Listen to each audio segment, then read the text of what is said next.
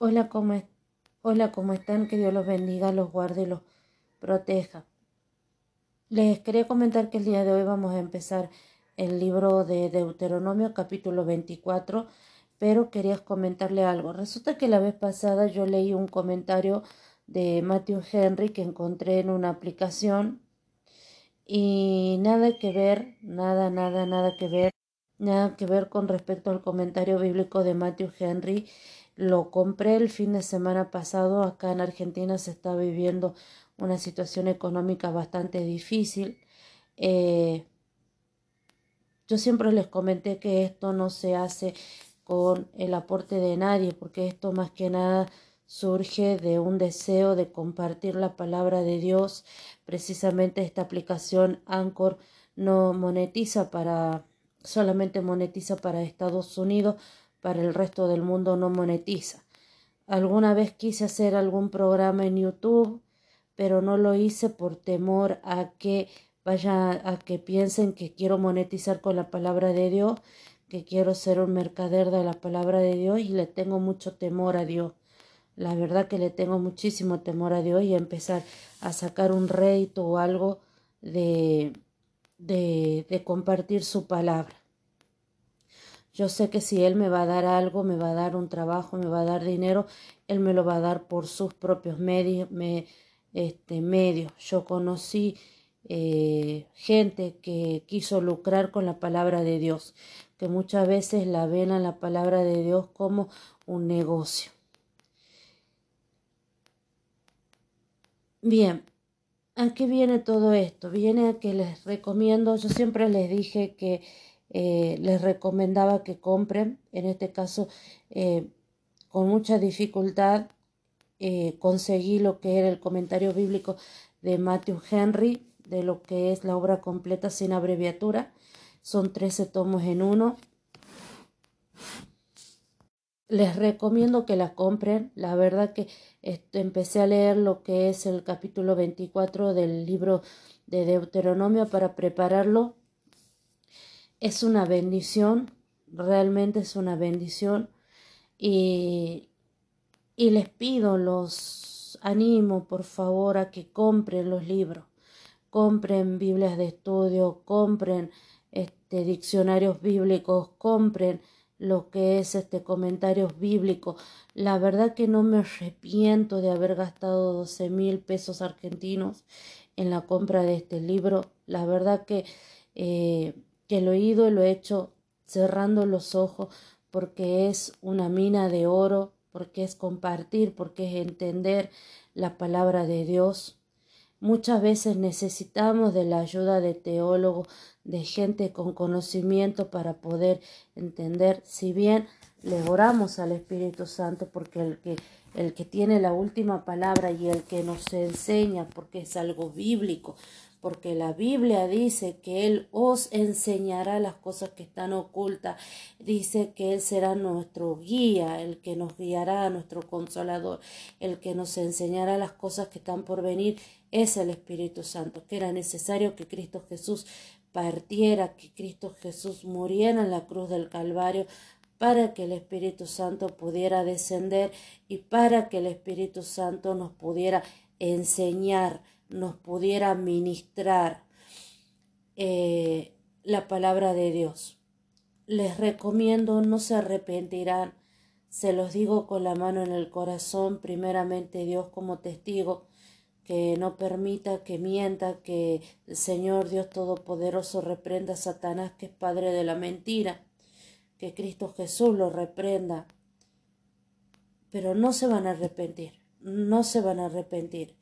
Eh, yo muchas veces me tardo en hacer estos programas, pero lo me tardo ¿por porque no, no es algo, no es algo que yo lo haga así nomás, sino es que voy buscando, cuando algo no me convence, busco, busco, busco hasta que encuentro algo que realmente me convence para poderles compartir, como en este caso es el comentario bíblico de Matthew Henry. Eh, es un tomo impresionante, la verdad.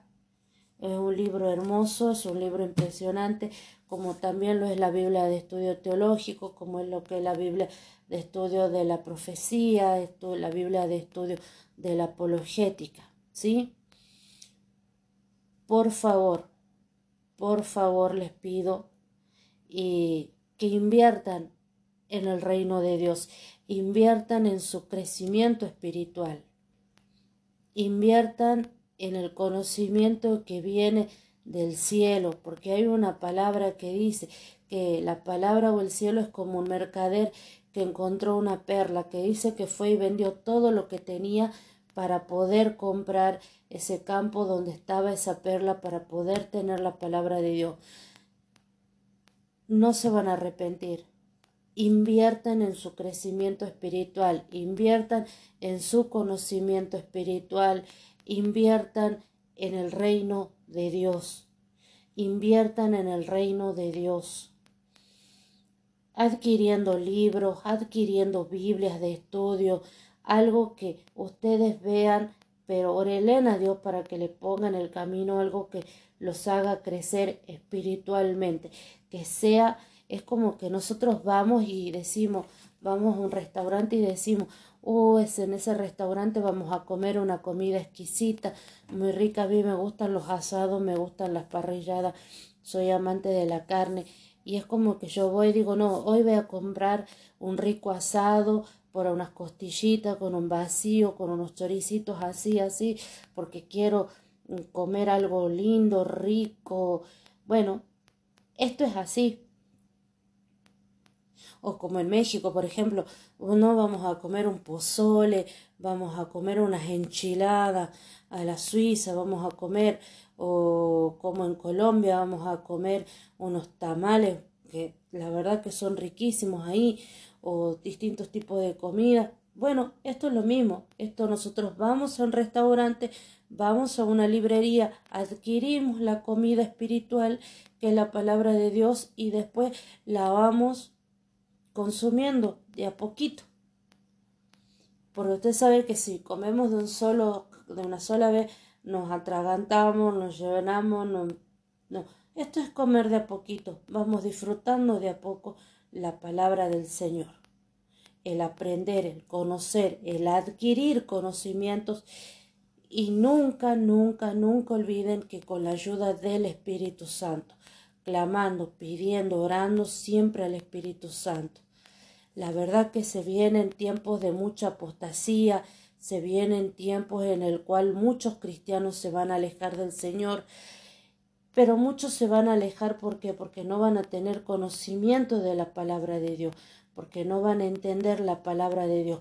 La verdad que ahora que estoy terminando de estudiar el libro de Deuteronomio, entiendo las costumbres o varias cosas del libro de Ruth.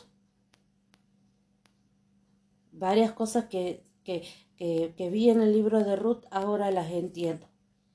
Pero después de qué? Después de haber leído bien, detenidamente disfrutando el lo que es Génesis, Éxodo, Número, Levítico y Deuteronomio. Porque cuando nosotros vamos a un restaurante y nos sentamos a comer, comemos despacio para disfrutar la palabra de Dios. En este caso, la Biblia es lo mismo. Nos sentamos a disfrutar de la comida, del maná que proviene del cielo, de la comida que Dios nos da todopoderoso que es la palabra de Dios. Y tenemos que comerlas de a poquito, tranquilo, para poder ir entendiendo, comprendiendo, y se nos van a ir abriendo muchas cosas, muchas cosas que estaban este, en oscuridad o que estaban, las vamos a comprender. ¿Sí? Entonces empecemos con la lectura del libro de Deuteronomio, capítulo 24, y vamos a pedirle a Dios. Dios Todopoderoso, Dios misericordioso, Dios eterno, en esta hora te pedimos que seas tú abriendo nuestro conocimiento, nuestro entendimiento, Señor, que la gracia de tu Espíritu Santo esté con nosotros, acompañando. Llevamos cautivo todo pensamiento a la obediencia en Cristo Jesús. Llevamos cautivo todo, Señor, a la obediencia en Cristo Jesús. Lo ponemos ante los pies de Cristo. Cristo, yo reconozco que tú eres nuestro Señor y Salvador te invito a formar parte de mi vida, te invito a formar parte de mi familia, te invito a formar parte de mi casa. Te pido perdón por mis errores, te pido perdón por mi falta, te pido perdón si soy mentiroso, mal hablada a veces, te pido perdón porque muchas veces decimos mentiras blancas, pero te pido perdón porque al fin y al cabo la mentira es mentira. En este caso, ayúdame Señor, en que a veces soy muy mal hablada, te pido perdón, ayúdame Señor, te lo pido Padre Todopoderoso. Yo reconozco que tú eres el Hijo de Dios Todopoderoso y estás sentado a la diestra de Dios Padre Todopoderoso. Eh, desde ahí has de venir a juzgarnos. Yo creo que Dios te resucitó. Te pido que seas tú, Señor, reconociendo mi nombre ante Dios Todopoderoso y ante sus ángeles. Y te pido, Señor Jesucristo, que seas tú escribiendo mi nombre en el libro de la vida y que mi nombre nunca sea borrado. En el nombre del Padre, el Hijo y el Espíritu Santo. Amén. Padre poderoso, Padre misericordioso, Padre eterno, guíanos, Señor, como guiaste a tu pueblo, Señor, a través del desierto. Guíanos, Señor, a través de esta vida. Guíanos a, a través de este estudio. Guíanos, Señor, a través de la lectura de esta palabra. Amén. Los invito a que reconozcamos nuestros pecados, nuestros errores. Muchas veces cometemos pequeños deslices y decimos que no, no son nada, pero ante los ojos de Dios muchas veces son grandes cosas. El libro de Deuteronomios capítulo 24 dice así, Cuando alguno tomare mujer y se casare con ella, si no le agradare por haber hallado en ella alguna cosa indecente, le escribirá carta de divorcio y se la entregará en su mano y la despedirá de su casa. Y salida de su casa podrá ir y casarse con otro hombre. Pero si la aborreciere este último y le escribiere carta de divorcio y se le entregare en su mano y la despidiere de su casa o si hubiere muerto el, muerto el postrer hombre que la tomó por mujer, no podrá su primer marido que la despidió volverla a tomar para que sea su mujer después que fue envilecida, porque es abominación delante de Jehová, y no has de pervertir la tierra que Jehová tu Dios te da por heredad. Cuando alguno fuere recién casado no saldrá a la guerra, ni en ninguna cosa se le ocupará. Libre estará en su casa por un año para alegrar a su mujer que tomó. No tomarás en prenda la, la mula del molino, la muela del molino, perdón, ni la de abajo ni la de arriba, porque sería tomar en prenda la vida del hombre. Cuando fuere hallado alguno que hubiere hurtado a uno de sus hermanos, los hijos de Israel, y le hubiere esclavizado y le hubiere vendido, morirá el tal ladrón y quitarás el mal de en medio de ti. En cuanto a la plaga de la lepra, ten cuidado de observar diligentemente y hacer según todo lo que os enseñaren los sacerdotes levitas, según yo les he mandado Así cuidaréis de hacer y acuérdate de lo que hizo Jehová tu Dios a María en el camino después que salisteis de Egipto. Cuando entregares a tu prójimo alguna cosa prestada, no entrarás en su casa para tomarle prenda, te quedarás fuera y el hombre a quien prestaste te sacará la prenda. Y si el hombre fuere pobre, no te acostarás reteniendo aún su prenda sin falta le devolverás la prenda cuando el sol se ponga, para que pueda dormir con su ropa y te bendiga y te será justicia delante de Jehová tu Dios. No oprimirás al jornalero, pobre y menesteroso, ya sea de tus hermanos o de los extranjeros que habitan en tu tierra dentro de tus ciudades.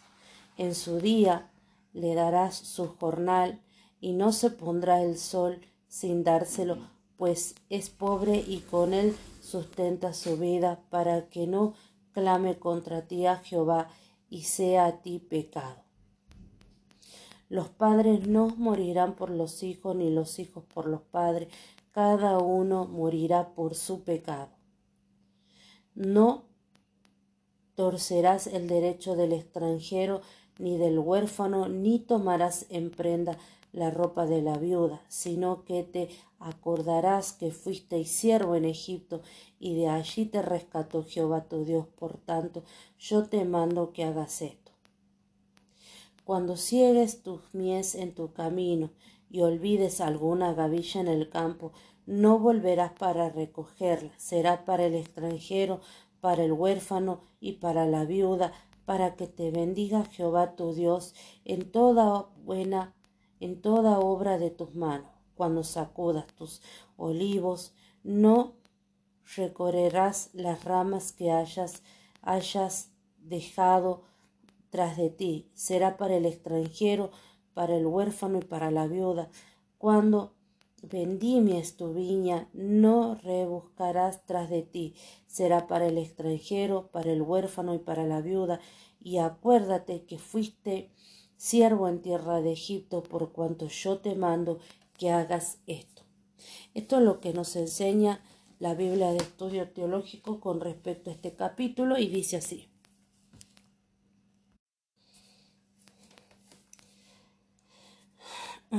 Versículo 24 del 1 al 4. Perdón, capítulo 4 del versículo 1 al 4.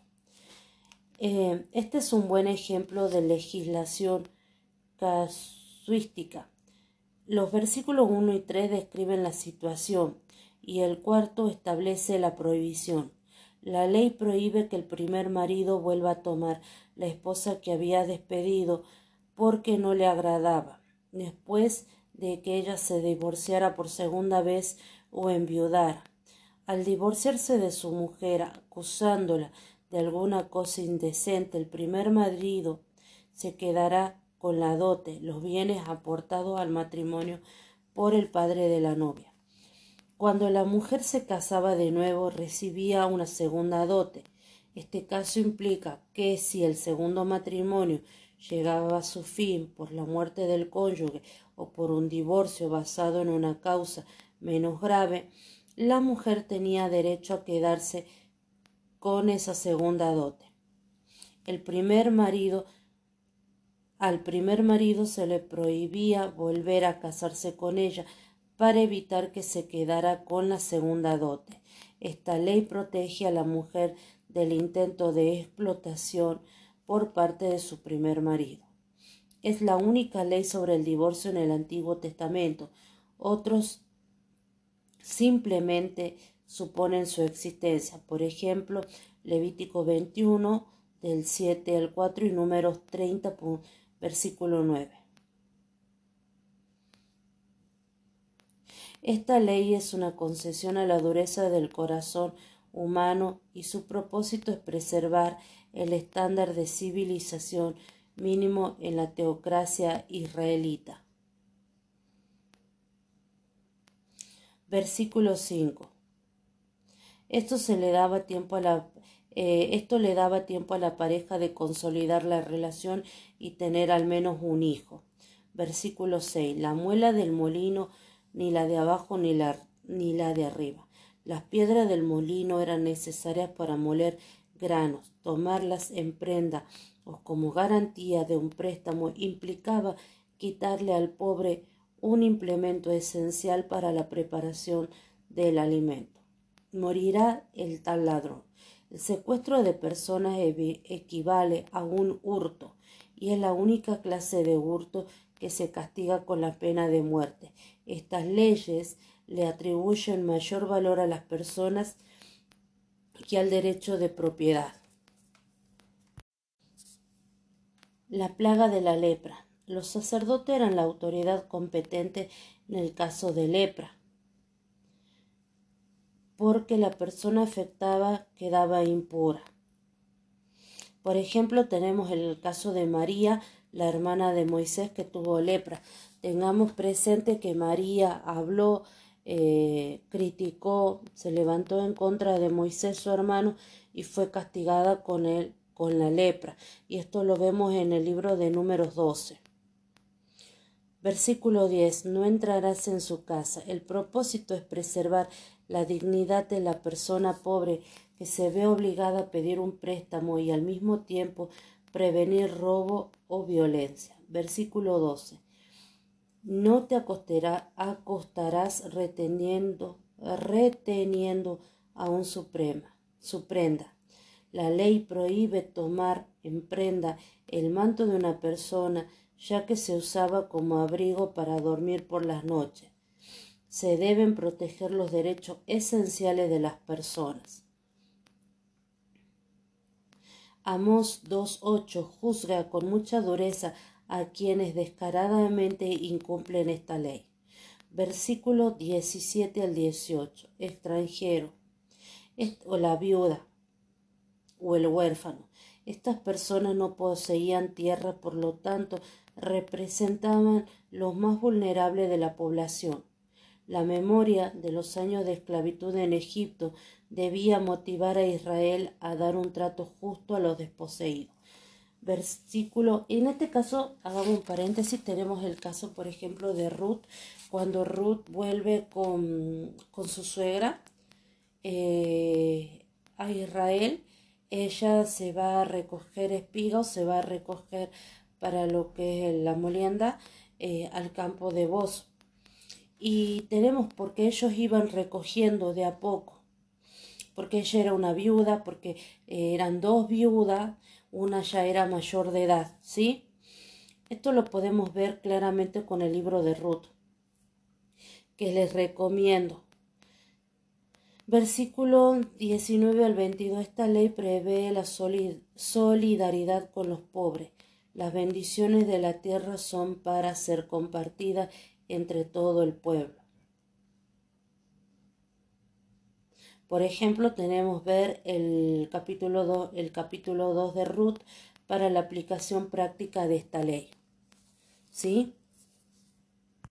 La Biblia de la apologética nos enseña. Versículo del 1 al 4. El Antiguo Testamento nunca autoriza el divorcio, aunque a veces lo consiente, como es en este caso. El ideal, era que un hombre y una mujer se unieran en matrimonio para toda la vida. Según explicó Jesús, Moisés permitió el divorcio a causa de la dureza del corazón de los israelitas. Mateo 19:8.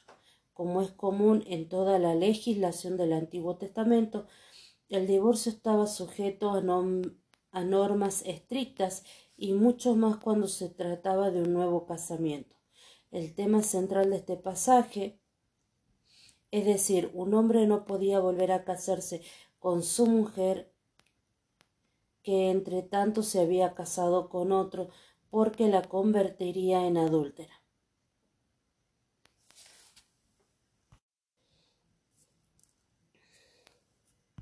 No sé, pero yo lo encuentro parecido con el libro de Génesis capítulo 20, cuando Sara es rescatada de Abimelech.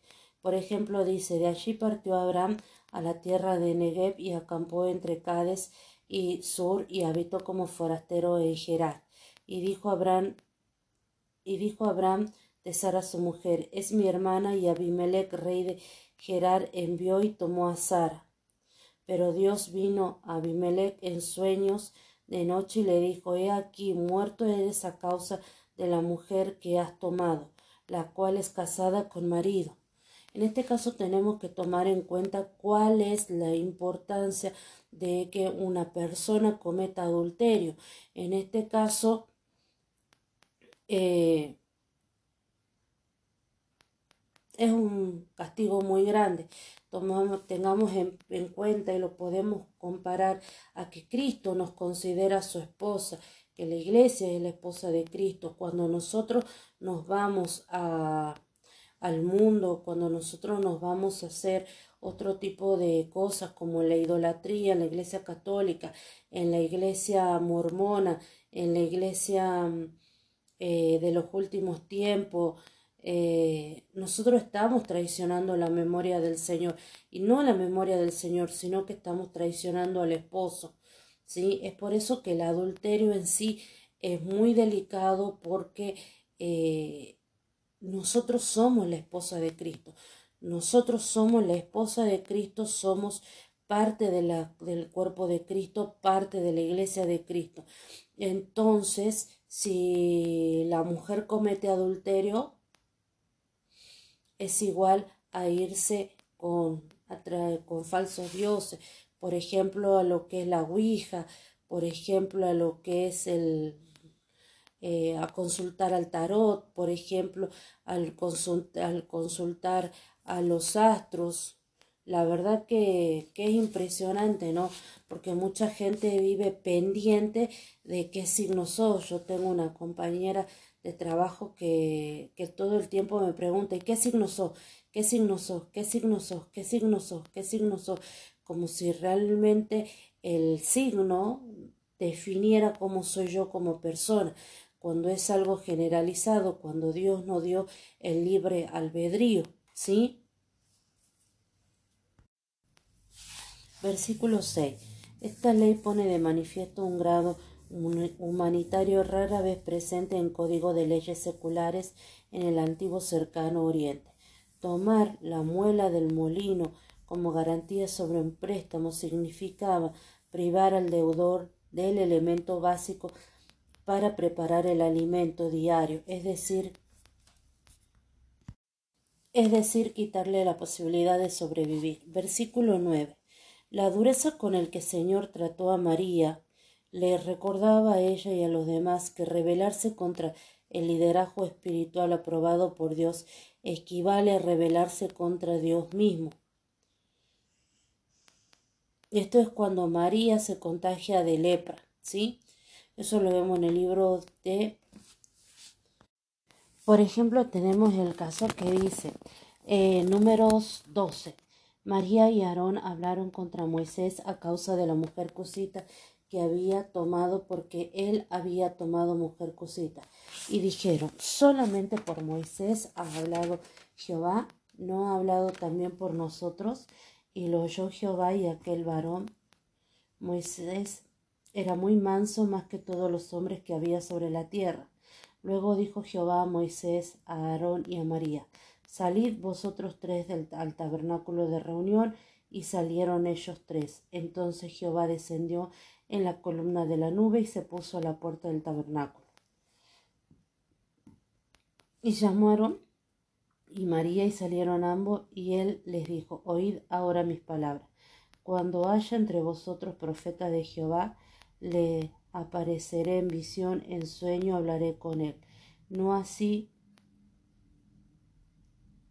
no así a mi siervo Moisés, que es fiel en toda mi casa. Cara a cara hablaré con él y claramente y no me figuras, y no por figuras, y verá la apariencia de Jehová. ¿Por qué, pues, no tuvisteis temor de hablar contra mi siervo Moisés? Entonces la ira de Jehová se se encendió contra ellos y se fue, y la nube se apartó del tabernáculo, y he aquí que María estaba leprosa como la nieve. Y miró Aarón a María, y he aquí que estaba leprosa. En este caso se levanta en contra de que, de que Dios protege a sus siervos, aquellos siervos que le son fiel, de gente que, que se levanta hablando calumnias en contra de, de los siervos de Dios. Hay que tener muchísimo cuidado con la lengua, hay que frenar la lengua. El libro de Santiago habla mucho de frenar la lengua. La verdad porque la lengua puede causar, más cuando la persona está enojada cuando está celosa, puede causar muchísimo daño. ¿sí? Le digo porque yo en algún momento he causado ese daño por la lengua indomable que a veces tengo y que le pido al Señor que la controle y que la dome y que le ponga un bozal y que le ponga no sé qué cosa. La verdad, porque a veces me voy de boca, la verdad. La durez, versículo 9. Bien, eso era el versículo 9.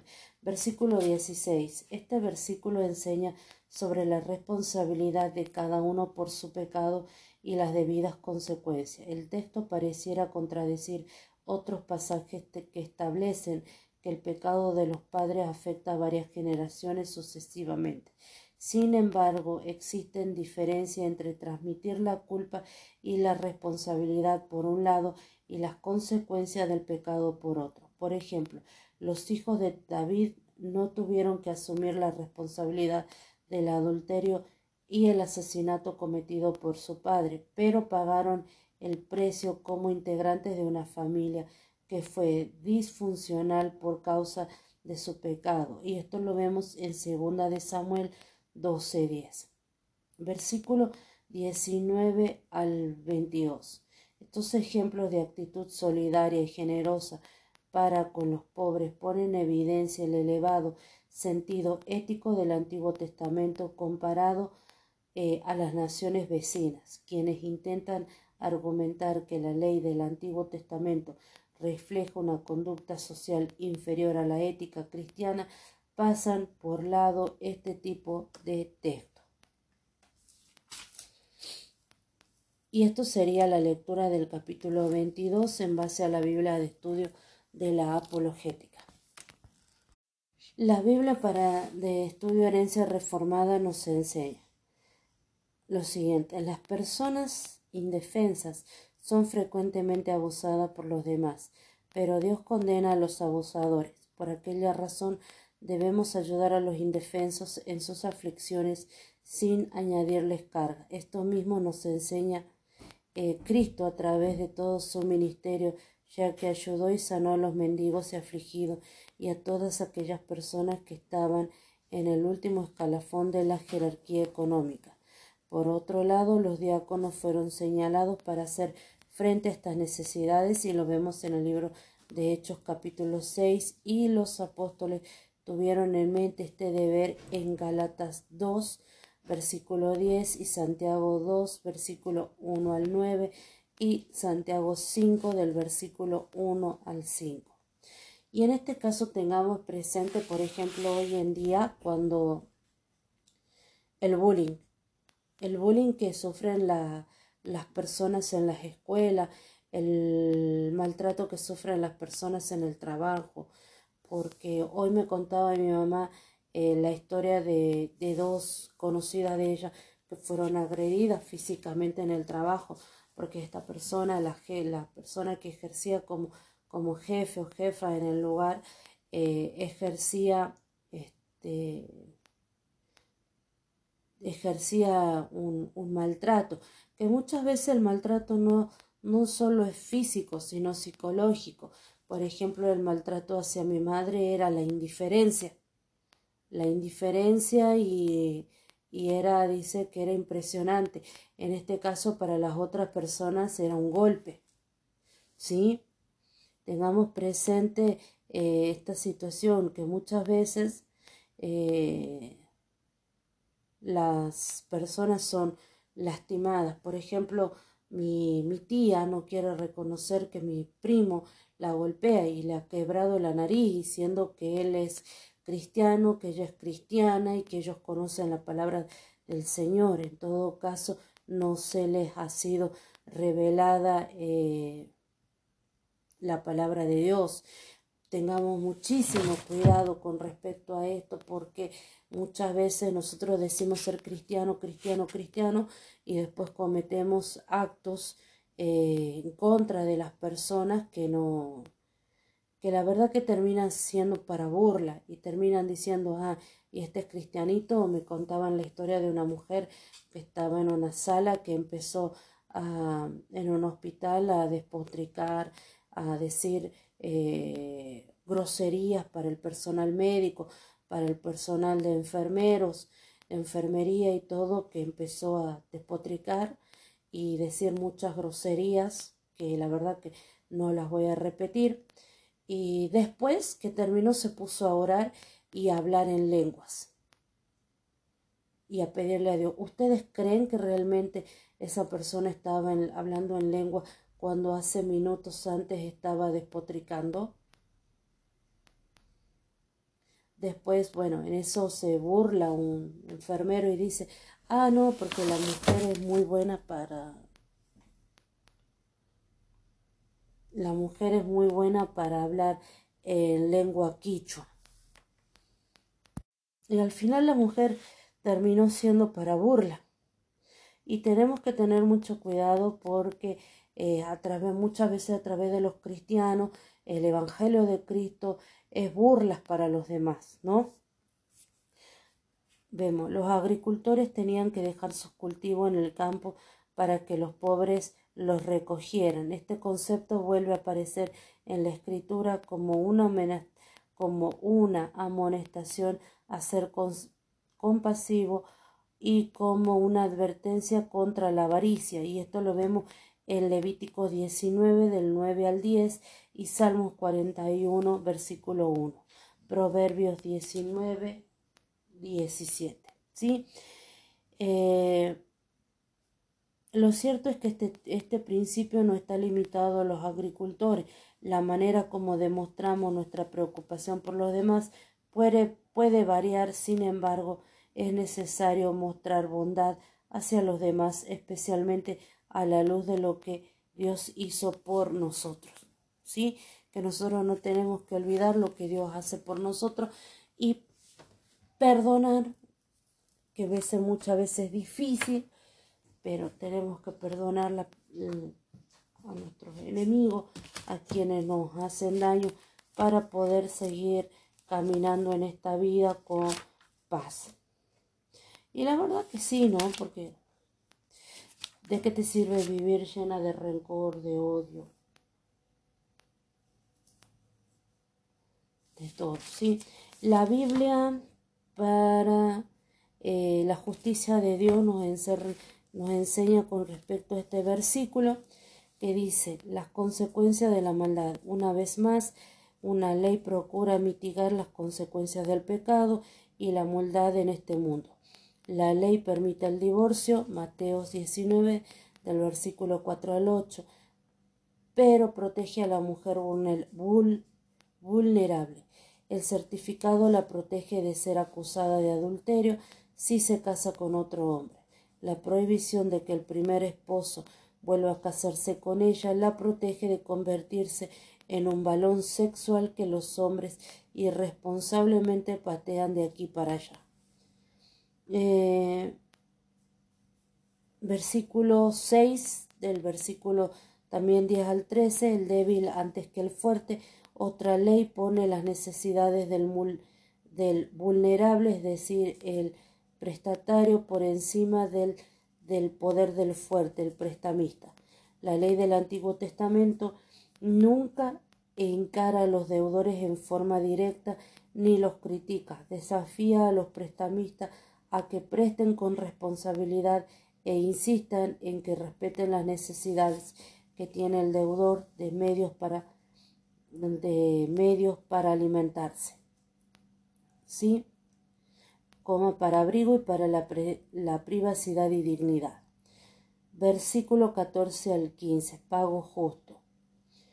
Los jornaleros son los que más fácilmente sufren la explotación en cualquier economía. Un pago justo por un jornal justo. No es una especie de eslogan del socialismo, sino justicia bíblica. El incumplimiento no constituye un simple delito, es pecado. Responsabilidad personal, versículo 16. Se excluye se excluyen los castigos indirectos. Según la ley babilónica, si un constructor edificaba una casa que luego se derrumbaba matando al hijo del dueño, el hijo del constructor sería ejecutado. La ley del Antiguo Testamento mantiene la responsabilidad personal. Versículo 19 al 22. Propiedad de quién. La ley de espigar afirma el derecho de posesión privada o más bien familiar de la tierra, pero lo equilibra con el derecho de los desposeídos, los que no tienen tierra ni familia de comer. La justicia de Dios exige que todos compartan las bendiciones que Él brinda por medio de la creación. El derecho de todas las personas de compartir la abundancia de la creación tiene prioridad sobre el derecho de cualquier individuo de reclamar el ciento por ciento de los derechos de posesión con exclusión de los desposeídos. Y por último, eh,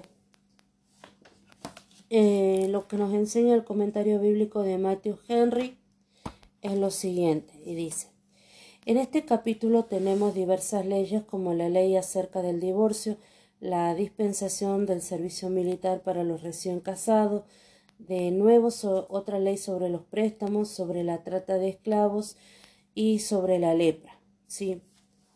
Del versículo 1 al 4. La ley aquí aparece, no, la ley que aparece aquí no es para instituir permitir o perpetuar el divorcio. El divorcio se supone ya permitido en Levítico 21 al 7 y Números 30 al 10. La norma aquí es simple, simplemente que si un hombre se ha divorciado de su mujer, no puede volver a casarse con ella en el caso de que su posterior marido muera o se divorcie de ella. La norma presenta la norma, presenta la norma presente. En la norma presente encontramos primero que para que un hombre pudiese legalmente divorciarse de su mujer necesitaba haber hallado en ella alguna cosa vergonzosa. Se necesitaba pues alguna causa. No se podía dar carta de repudio simplemente por desagradarle ya la actual, la, actual esposa o por agradarle más otra mujer. En este caso, yo una vez le recomendé una película que es la historia de Soraya, una mujer que murió apedreada en, en Oriente, no sé en qué parte, no me recuerdo bien, que este hombre por quería contraer nuevas nupcias y quería casarse nuevamente, mandó a que culparan de adulterio a esta mujer esta mujer fue, eh, fue condenada y fue ejecutada eh, a morir a través de la lapidación, es decir, que le tiraron piedras hasta matar, sin tomar en cuenta que Cristo nos enseña que el que esté libre de pecado que tire la primera piedra, ¿no? Y hoy en día todavía se sigue encontrando ese tipo de actitudes en el cual el hombre o la mujer eh, recurren a cualquier tipo de engaños para poder separarse de eh, su actual esposo. Versículo 2. La ley ordenaba que el comunicado de repudio se diera por escrito, ya que las palabras podían, eh, pueden proferirse, proferirse precipitadamente en un momento de ira. El escrito debía además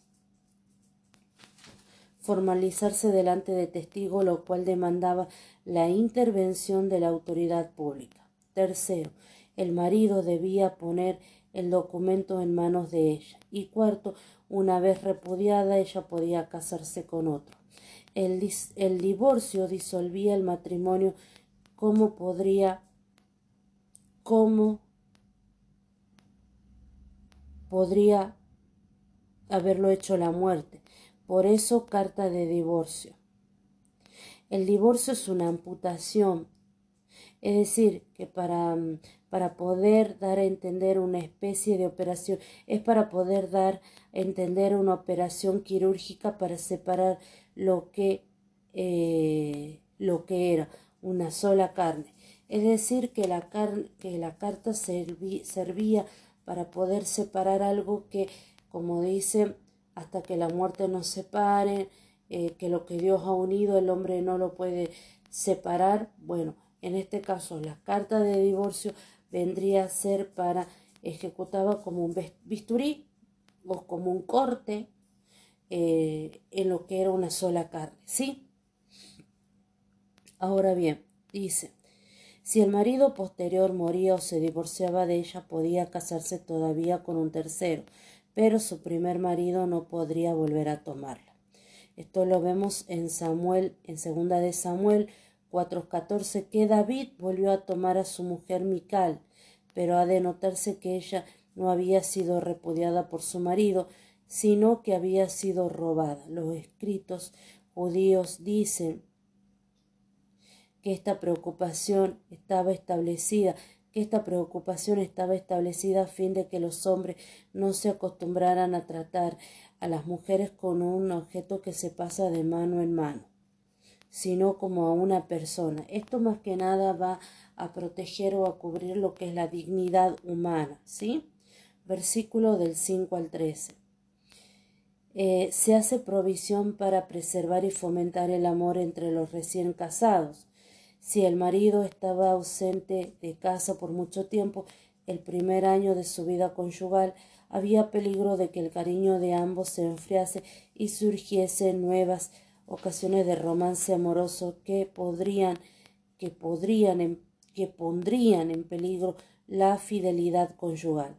Por esta ley, pues, quedaba dispensado el esposo en el primer año de su matrimonio de ir a la milicia o a cualquier otro negocio que le impidiese alegrar a su mujer que tomó. Y vemos que, primero, la importancia de la preservación del mutuo cariño entre los cónyuges y que uno de los deberes conyugales es animarse y alegrarse mutuamente bajo los cuidados y las penas que la vida cotidiana, cotidiana perdón, depara. En este caso que el mujer, la mujer apoya anímicamente al hombre y el hombre apoya anímicamente a la mujer para poder seguir adelante en esta vida. La ley contra la compraventa de esclavos, eh, robar un niño una persona débil o simple, o un siervo propio y hacer mercadería de ello estaba castigada bajo la ley de Moisés con la pena capital, puesto que suponía privar a un israelita de su libertad, casi de tanto valor como para su vida. Tengamos en cuenta que hoy en día todavía se da lo que sería la trata de personas, ¿no? Y que es algo que Dios establece una ley en contra de eso. Bien. Mm. Dice, no podía tomarse la prenda, la muela del molino, pues era necesario para moler el trigo con que fabricar el pan de cada día. Lo mismo debía hacerse respecto a cualquier otra cosa sin la cual el hombre no pudiese satisfacer las necesidades peritorias suyas o de su familia. Tengamos en cuenta que muchas veces la gente es tomada prisionera por generaciones para poder cubrir una deuda que al fin y al cabo nunca la van a poder cubrir. En este caso esta ley va en contra de eso, ¿no? De quitarle al hombre con lo que, eh, por más que nos le hayamos hecho un préstamo, quitarle al hombre con aquello que puede sobrevivir. Y por último vemos del capítulo, del versículo 14 al 20, se manda a los salmos que traten con justicia a sus pobres siervos. Primero no deben oprimirlos, sino acordarse de que ellos fueron siervos en Egipto. Y segundo deben ser justos y puntuales al pagarle el salario, perdón, al pagarles el salario, el salario, el que vive del jornal diario, se supone que vive de mano a boca. Como suele decir, si no puede tener el pan de mañana para su, para su familia si no se le paga por el trabajo de hoy. A los magistrados y jueces se le manda que administren justicia según el derecho, es decir, que sean justos, y a los ricos se les encarga que sean compasivos y caritativos con los pobres. El precepto especial de compasión que aquí se impone es que no deben ser avaros al recolectar el grano, la uva y la oliva, hasta el punto de rebuscar codiciosamente lo que haya quedado atrás, sin, sino que ha de estar bien dispuestos a no fijarse en menudencia y dejar el rebusco para el extranjero, para el huérfano y para la viuda. Esto sería la lectura del capítulo 29, espero que les haya gustado perdón, del capítulo 24. Espero que les haya gustado y les mando un beso inmenso. Que Dios los bendiga, los guarde y los proteja siempre. Amén.